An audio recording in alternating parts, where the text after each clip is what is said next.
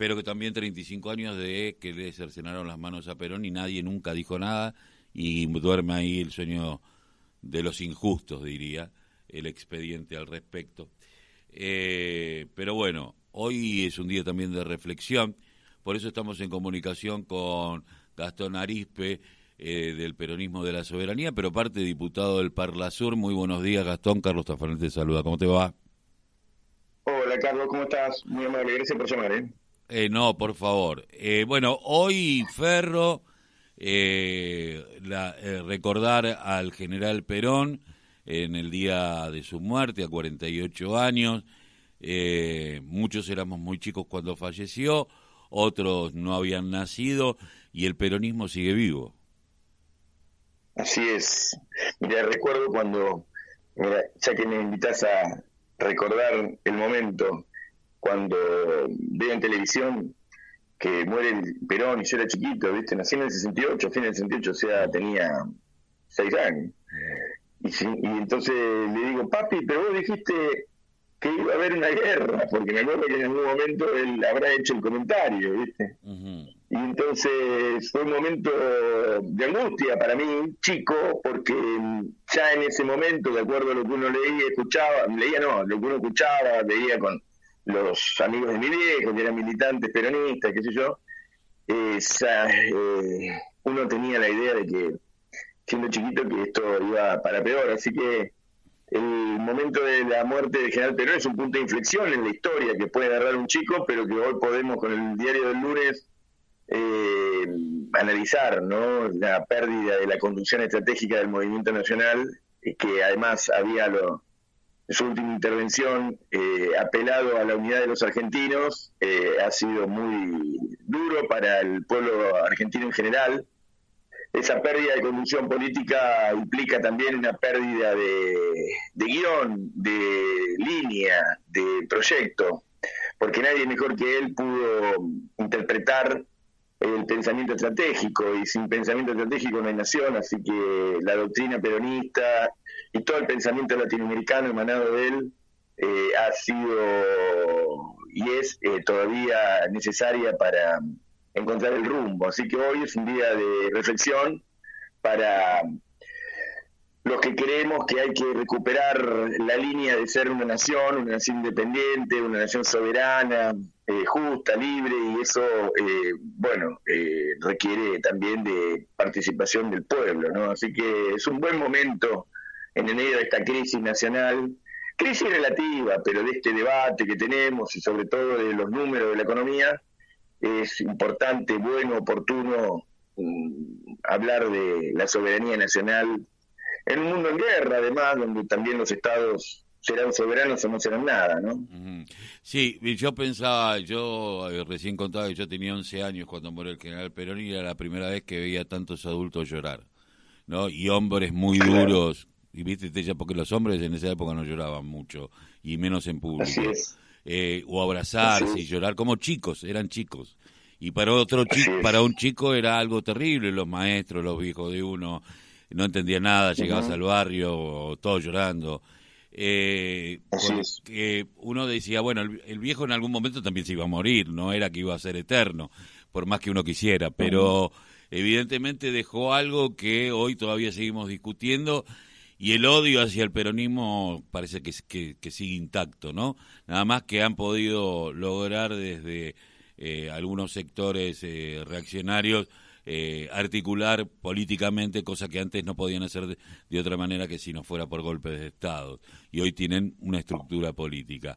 Esto también nos demanda y demanda al movimiento nacional algunas otras cuestiones. Yo te escuchaba recién decir, bueno, en esta crisis que para quien conoce el movimiento nacional sabe que cada vez que se discute dentro del peronismo, eh, los cimientos del país se mueven, no es que es un, es, un partidito más. Es más, eh, el, el, peronismo, eh, el propio Perón decía en algún momento que el partido era para 30 días antes, 30 días después. Después estaba el movimiento. ¿Y este movimiento hoy se demuestra en Ferro?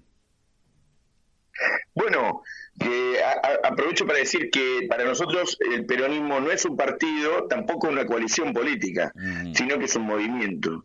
Y esto es parte de lo que nos hace crujir, porque si nosotros no redescubrimos la potencialidad eh, de las masas argentinas, cuando se expresan a través de sus organizaciones gremiales, de los movimientos sociales, que hoy son una forma de, organización gremial, si, cuando se moviliza la unidad básica, la iglesia del barrio, cuando está huyente la comunidad, eh, bueno, hay un movimiento y, no es una élite de gestión o de gobierno la que debe eh, dictar el rumbo de la Argentina, no son los eh, preparados para gobernar en ámbitos académicos, o que hacen cursos en institutos de la administración pública, sino eh, los que transpiraron la camiseta a lo largo de la vida, los que expresan organizaciones gremiales, los que pueden ser agregados obreros, los que en algún momento tienen que volver a hacerlo. Así que yo eh, hoy se expresa un,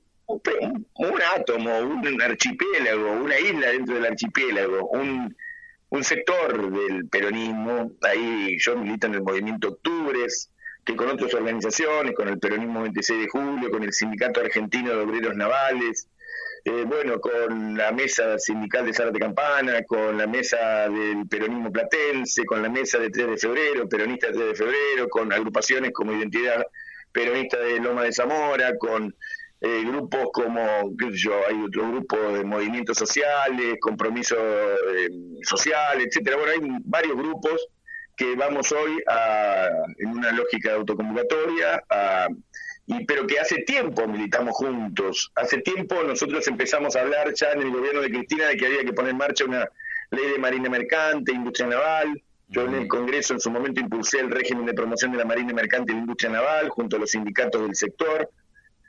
Eh, en ese momento me acompañó, recuerdo, Antonio Caló, eh, Julián Domínguez, eh, acompañó eh, Capitanich, bueno, había varios gobernadores interesados, no lo pudimos sacar, no pudimos volver a tener flota de bandera, que no era por una ley, pero sí mecanismos para tenerla, así que la Argentina hoy también está asediada por la falta de logística nacional y bueno, el hambre de nuestro pueblo en parte y la inflación se expresa por la atracción que tiene el mercado externo de nuestros productos, o sea, lo que comemos nosotros, lo que se vende al mundo. Así que eso eh, hay que regularlo y la historia del peronismo eh, tiene eh, una historia de regulaciones del comercio exterior. así que, bueno, hoy se expresa, hoy se expresa un sector.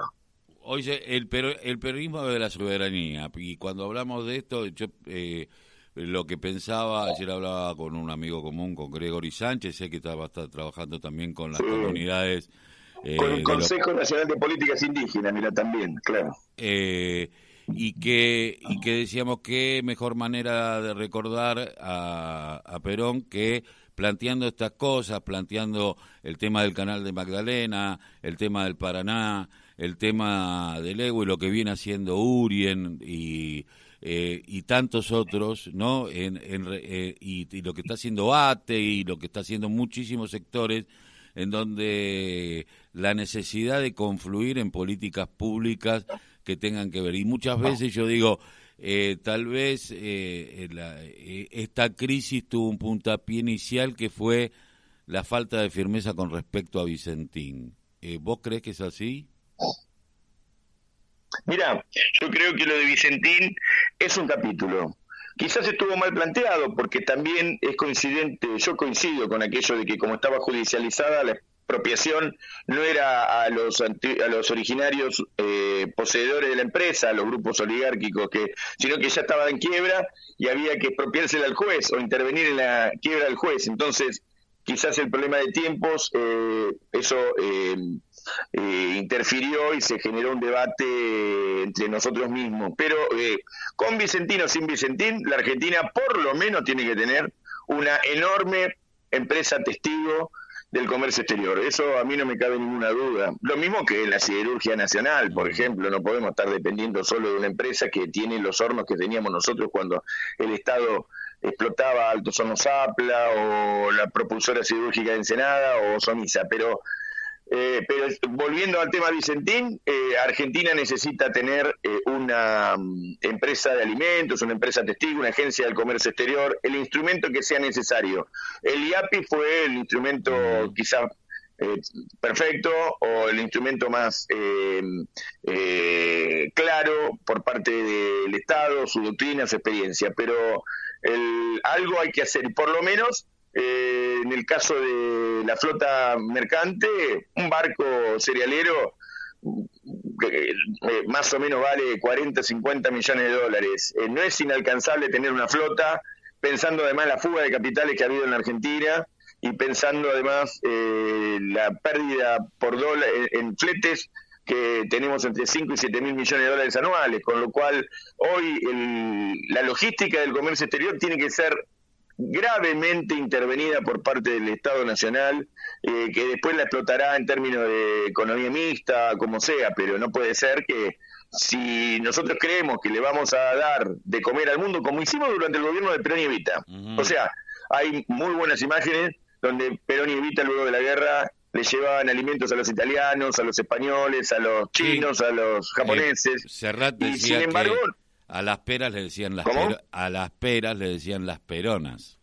Eh, porque la había llevado Evita cuando fue eh, eh, como una especie de embajadora plenipotenciaria a Europa.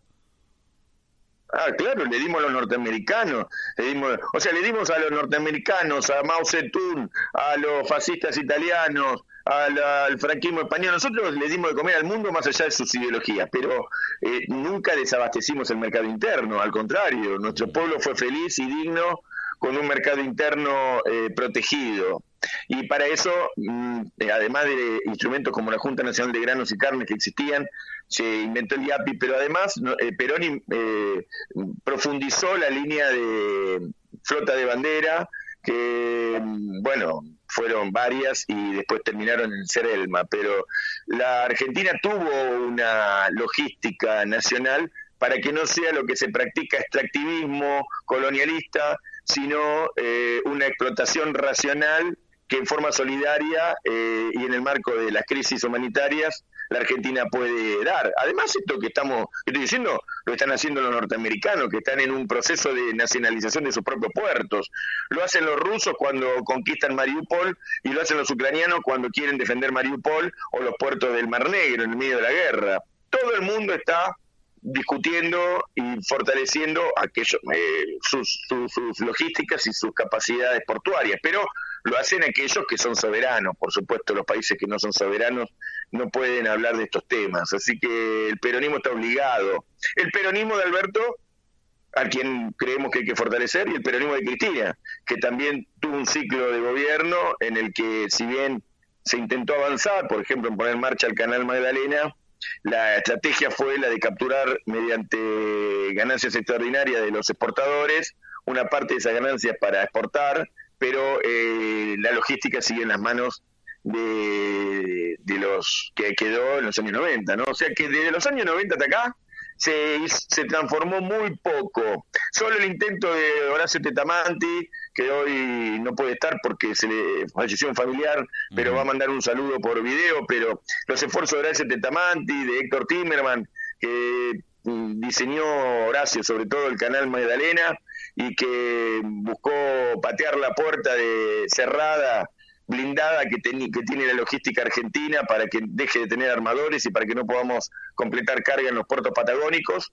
Y, eh, lo que hizo fue eh, abrirnos eh, un mundo al resto de los humanos que vivimos en esta tierra, que es que Argentina no es solamente una, un país, un territorio agrícola ganadero de menos de un millón de hectáreas, 750 mil hectáreas, donde se siembra en la zona núcleo y por supuesto hay otras áreas que se siembran con rindes menores, pero Argentina tiene 7 millones de kilómetros cuadrados con un enorme mar, una enorme cuenca andina, un enorme mm, norte grande, una Patagonia que hay que poblar como proyección a la Antártida, así que la Argentina tiene que mirar el mar. Y para nosotros eso es un, un desafío también eh, doctrinario, de poner en marcha un ciclo de debates en el peronismo, eh, como estaba viendo ya desde hace un tiempo, como vos mencionabas recién, a Urien, a, a, a grupos con los que nosotros vamos juntándonos para, para hacer eh, acciones eh, en la cotidianidad. Pero, pero bueno, creemos que hay que profundizar esta línea de recuperar la idea de nación, una idea completa de nación, no la nación del diario La Nación, que defiende los intereses nada más que de sectores ganaderos y sobre y cerealeros que además está bien que tengan un lugar en el mundo porque además, como decía Perón, yo compré los barcos y en vez de venderlos a 300 los vendía a 700, ellos tenían el hambre y yo tenía eh, la carne, ¿no? O sea que inclusive buenos sectores del capital nacional tienen que eh, asociarse a una idea de patria, de nación que le va a dar de comer más que eh, internacionalizarse o asociarse en forma minoritaria al capital financiero. Eh, por último, eh, dos cositas. Una, bueno, siendo diputado del Parla Sur, yo pensaba en todo lo que está sufriendo Milagros, que dejó su banca para presentarse a la justicia jujeña, a diferencia de Pepín Rodríguez Simón, ¿no? Y hoy vive un calvario. Eh, que primero, ¿qué, pensás al respecto de la situación que se está viviendo hoy en Jujuy con, con Milagro, no? Mira, yo soy presidente de la Comisión de Ciudadanía y Derechos Humanos, así que cada vez que abrimos una reunión le paso la lista a Milagro, en el sentido de que para nosotros Milagro está y por fuerza mayores no puede presentarse, pero eh, para lo que está aquí claro es que, y hay que reflexionar un poco sobre esto, ayer lo trataba de caracterizar con uno de sus abogados, eh, Palmieri, que coincidíamos en la idea de que, el. Eh, si bien, el Dingui, el Dingui, el gran Dingui, que coincidíamos en la idea de que el la, justicia, el aparato judicial argentino, eh, casi en su totalidad, jugó para el Laufer y la técnica de la guerra híbrida, que es destruir al enemigo por medio de quitarle la ciudadanía eh, y meterlo en cana. Entonces acá hubo 300 presos políticos, muchos procesados y demás. Hoy casi no hay más. El que la que queda es Milagro. Y Milagro no es del diseño de la justicia federal. Milagro es producto de una justicia provincial, un Tribunal Superior de Justicia, que mm, fue intervenido en su momento por eh, el gobernador Morales, metió dos diputadas radicales, una radical y un radical, un hombre y una mujer, en el Tribunal Superior de Justicia y con eso cambió la relación de fuerza y además fue echando a los demás para eh, generar una política de persecución no solamente a Milagros sino a los eh, a los eh, ¿cómo es? Eh, el gobernador de, de, de, en este momento Fellner y a todo el, núcleo peronista y al y a los que no lo podía no, no lo procesaba lo rendía a sus pies. Entonces también hay una línea de de, dirigentes que se han olvidado de la marcha peronista. Pero eh, eso eh, nos obliga a pensar que hay ahí un rasgo de conducta radical en la mm, eh, persecución a dirigentes peronistas. Ahí deberíamos trabajar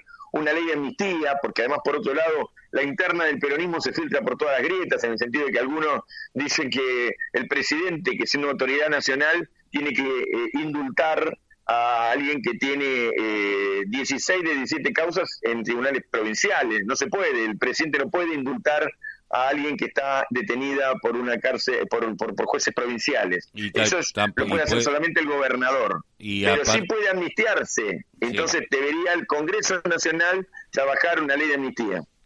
Y por último, bueno, hoy en Ferro, ¿qué hora? Hoy eh, a las 15 horas empieza a llegar la gente. Un rato más tarde eh, arrancará el acto eh, y bueno, van a hablar el presidente de la Confederación General Económica, eh, va a hablar alguien del Consejo Nacional de Políticas Indígenas, la compañera Sonia Magno, que es senadora de la provincia de Salta, una compañera Diaguita Calchaquí, va a hablar el Peronismo 26 de Julio, una organización nacional extendida en todo el territorio, el secretario general del Sindicato de Obreros Navales por el Movimiento Obrero, el compañero Juan Esperoni, va a hablar eh, otra compañera del PJ de la provincia de Buenos Aires, una compañera de Azul, y eh, voy a hablar yo. Ah, y, no, y también va a estar Juan Zabaleta, el ministro de Desarrollo Social de la Nación, eh, que bueno nos va a acompañar. Así, en el medio va a haber eh, mensajes. Esperamos que vengan algunos mensajes más nacionales. Tengo ya unos videitos hechos de Horacio Tetamanti porque no puede hablar, entonces va a hablar el presidente de la CGE. Va a estar eh, también el mensaje de Jorge Tayana, ministro de Defensa, que está interesado en todo el planteo de la geopolítica del Atlántico Sur. Va a estar eh, con nosotros también en un mensaje el gobernador de La Rioja, eh, que ya nos grabó un mensaje hablando de la, de la soberanía. ¿Cómo? El gitano. Eh, claro, Quintela, claro, eh, va a estar Jalil, un mensaje de Jalil también, el gobernador de Catamarca.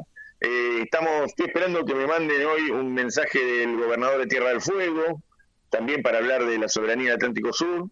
Bueno, eh, va, a ser un acto peronista. Un poco de música, un acto peronista, un acto peronista con bombos y con marcha peronista. Eh, Gastón, te agradezco mucho haber pasado por la voz, el grito que les calle el silencio aquí en la radio de la Unión Nacional de Clubes de Barrio. Bueno, un saludo a todos los compañeros de la Unión Nacional de Clubes de Barrio, a vos y a bueno, toda la audiencia. Muchas gracias por el llamado. No, por favor. Estábamos hablando con Gastón Aripe, diputado del Parla Sur, ex diputado nacional eh, y representante del Grupo Octubre, en lo que va a ser peronismo de la soberanía hoy en Ferro. 9.54 minutos, 10 grados 2 décimas la temperatura.